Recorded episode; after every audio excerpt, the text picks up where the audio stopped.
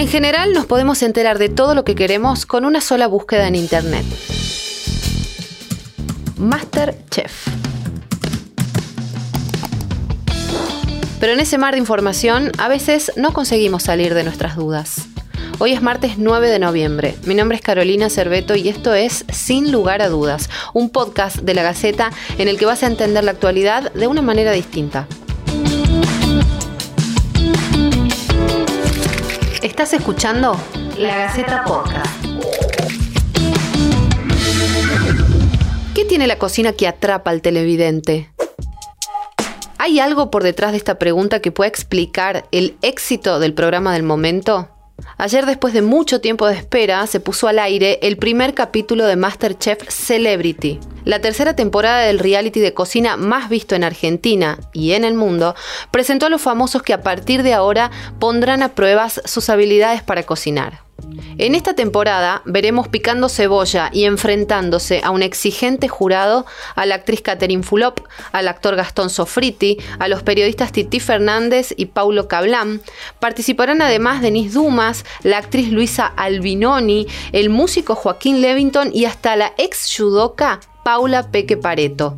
Mary del Cerro, modelo y conductora, también está en el certamen y la mediática Charlotte Canigia, el exfutbolista Héctor Adolfo el Negro Enrique, la boxeadora Marcela Tigresa Acuña y los actores José Luis Gioia y Tomás Fonsi se suman a la gran cocina argentina. La verdad es que me siento nerviosa, ansiosa, de todos los sentimientos que puedas tener, los siento eh, ahora, digamos. Pero los tucumanos también tendrán una representante. Vicky Breyer o Juariu, como la conocen en el ambiente mediático. Ella va a ser una de las grandes apuestas. Vicky se hizo conocida en el mundo del espectáculo por ser la detective de las redes sociales. Abandonó hace algunos días su columna en Bendita TV para sumarse a esta nueva apuesta. ¿Cómo se prepara para upitear en la cocina? Es una mezcla de sensaciones entre felicidad, cagazo, eh, ansiedad, alegría, eh, todo, todo, pero son todas cosas hermosas eh, que me están pasando por suerte, así que nada, a esperar este, este, este debut tan esperado y tan increíble. La verdad es que no tengo ni una clave ni un secreto para ganarme al público. Siempre trato de ser lo más fiel posible a lo que soy yo, a mi esencia. Me cuesta no serlo, entonces nada, muestro lo que me sale, cómo soy. Eh, así que creo que eso, lo que sí te puedo decir es que quizás lo que yo siento del público es que se siente un poco identificada conmigo por el hecho de que soy una persona común que llegó ahí eh, o sea, no soy famosa, ¿entendés? Soy como de, las o sea, como soy cholula, me interesa lo mismo que a cualquiera, entonces creo que me ven ahí como algo más eh, cercano, puede ser. Capaz que porque soy de Tucumán, no soy porteña, porque soy eh, como sería como una famosa, entre comillas, que recién empieza, entonces como algo que no conocen. nada, voy a tratar de llevar alegría como me gusta a mí y espero que la gente se divierta conmigo y nada, trato de ser lo más auténtica posible que me sale en la tele, así que eso, por esa voy, siempre fiel a esa, porque siento que eh, hago lo que yo consumiría, entonces me gusta ser eh, genuina. Y de cocina, no, no sé mucho de cocina, lo que sí te puedo decir es que me gusta la cocina, en el sentido que me gusta cocinarme a mí, me gusta comer, me gusta comer rico, entonces por ahí me gusta prepararme alguna cosa yo, para mí, pero para comer yo no nada muy gourmet ni nada muy elaborado.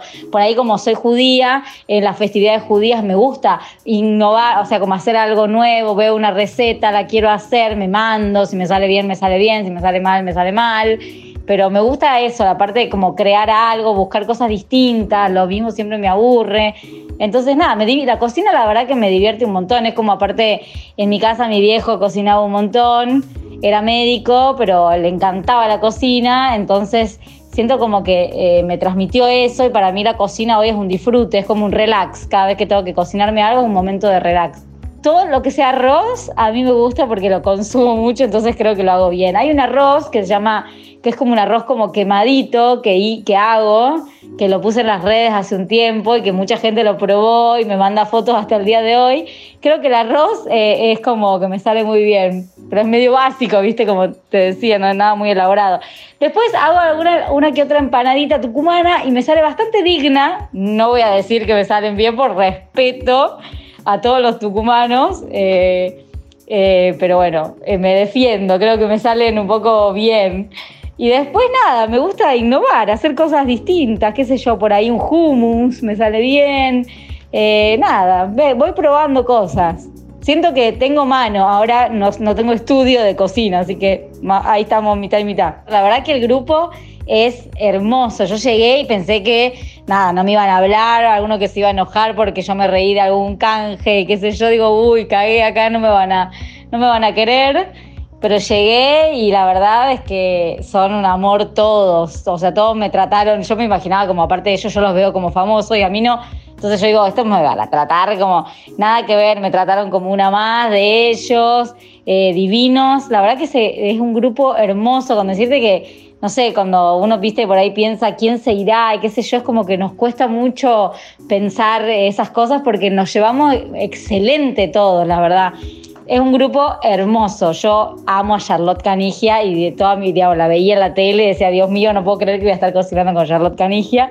Así que es como, sería como mi debilidad, mi preferida, si querés. Pero todos los demás son, la verdad, eh, un 10. Hablo, me llevo muy bien con Mica Viciconte, con de verdad con todos, con Catherine Fulop, con Tomás Fonsi, eh, con Gastón Sofriti, o sea, con todos eh, me llevo bien, la verdad. O sea, son un amor. Un amor, un amor. Mary del Cerro, son todos divinos.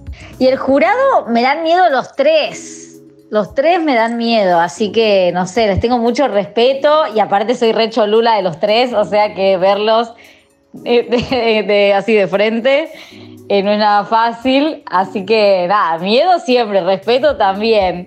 Pero nada, me parece que está bien marcado cada uno de los jurados, ¿viste? Martitegui es como el más duro, el más rígido. Eh, igual tiene un costado de que se le nota la sensibilidad por dentro, aunque muestre que es como más duro. Eh, Betular, que es que todos queremos ser amigos de Betular, todos queremos ir de fiesta con Betular, comer con Betular, hacer todo con Betular. Así que nada, es muy gracioso, divertido y también tiene la parte de, que es eh, malo pero bien, no malo malo. Eh, nada, tienen como ahí una combinación muy divertida entre los tres que combinan el bárbaro. Después Donato muy empático, es como, es como un tío, como, como medio esta cosa más paternal. Así que nada, los tres, eh, como que los tres reúnen todo lo necesario para mí para, darle el condimento. No sé, yo siempre pensé, si tengo que ponerles un condimento, para mí eh, martitei sería comino, si les tengo que poner un condimento a las empanadas. Martitei es el comino porque tiene mucha presencia. Betular el ají, porque a veces es picante, a veces no.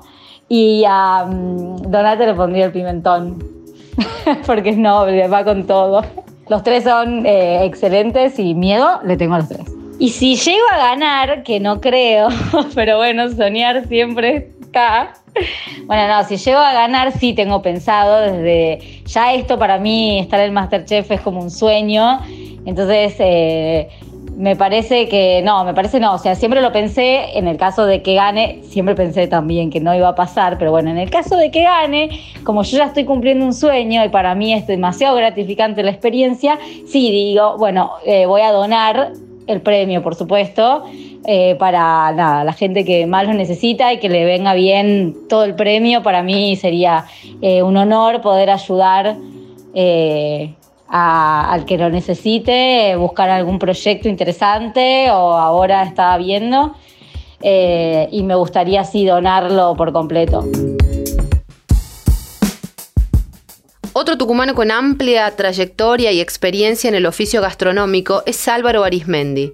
Hace más de 30 años trabaja como chef y también participó, en otro momento, de un reality de cocina. Hace varios años atrás hasta incluso fue ganador.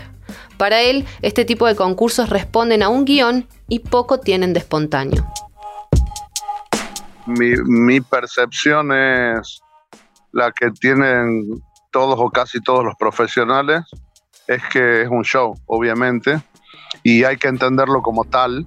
Así que muchas veces charlo o discuto cuestiones de los realities con, con gente que no es de la, de, la profesión, ¿sí? porque se tocan temas que a veces parecen realidades y no lo son. Este, y, y, no se entiende que, que, es un show y con lo que se busca no es ni enseñar a cocinar, ni, y no se está evaluando tampoco a quien mejor cocina. Esa es una realidad. Yo participé en un tipo reality en Cocineros Argentinos en el 2014. En el, en el reality había gente que trabajaba y que cocinaba muy bien, excelente, pero lo que se busca en la televisión es otra cosa. Y yo me di cuenta en el al primer programa que era lo que estaban buscando porque eh, sencillamente porque llevaba muchos años de televisión. Yo empecé casi mi carrera haciendo televisión lo que se estaba buscando, lo que se busca en televisión es rating, no hay otra, otra posibilidad. Y si vos mantenés eso arriba, sos candidato. Álvaro Arismendi fundó el movimiento Nueva Cocina Argentina, una agrupación de cocineros argentinos y productores agropecuarios que trabajan para revalorizar la identidad de los productos y servicios de las economías regionales. Arismendi declaró la independencia gastronómica nacional en el Salón Histórico, donde se firmó la independencia. Y nos cuenta en este episodio cuál es la magia que esconde la cocina, cuáles son los mitos y las verdades por detrás de uno de los lugares más íntimos de la casa. La cocina es el, es el corazón de la casa, creo que es el lugar que más se utiliza en la casa, eh, sobre todo cuando recibimos a nuestros afectos íntimos, ¿no? Cuando vos recibís a alguien en tu casa, por ahí que no conoces tanto, es un invitado, recibís a alguien de, por negocios o por algún compromiso, lo recibís, lo haces pasar al living, le decís espera acá, le traes, le servís algo y punto. Cuando recibís a tus íntimos, a quien realmente querés, con el corazón, lo recibís le decís, hola, ¿qué haces? Pasá, vení, tomemos unos mates. ¿Y a dónde lo llevas? A la cocina, no lo llevas al living. Es ese lugar del, del amor, ¿no? Y eso eh, es el hogar, pero ese, ese lugar yo creo que es un lugar de contención y de amor y de los mejores sabores y de los mejores recuerdos, ¿no? El recuerdo de mamá, de la abuela. Justamente en el seno de esa cocina, muchos artistas eh, se emocionaron, contaron cosas, vivieron situaciones que obviamente generaron rating. ¿Cuánto de todo eso para vos es cierto y cuánto no? ¿Cuánto es genuino? Digo, de esto que se genera en una cocina y que se expone en la televisión hay dos, dos formas ¿no? de hacer televisión.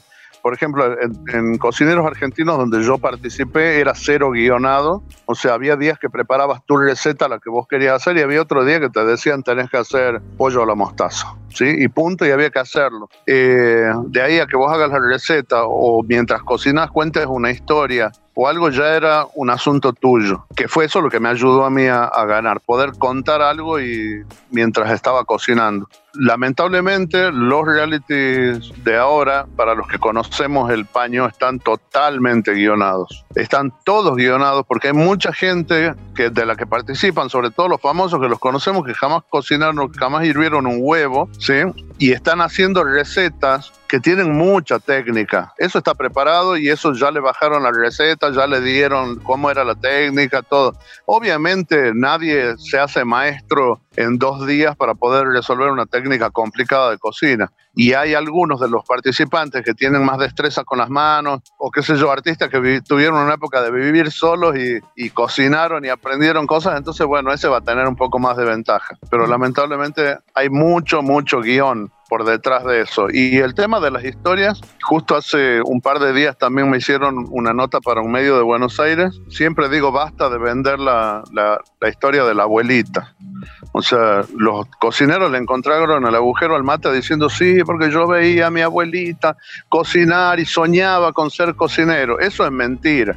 El 99% de los cocineros no vio a su abuelita cocinando y soñaba con ser cocinero, salvo que su abuelita haya sido la cocinera de un restaurante, o su papá o su mamá.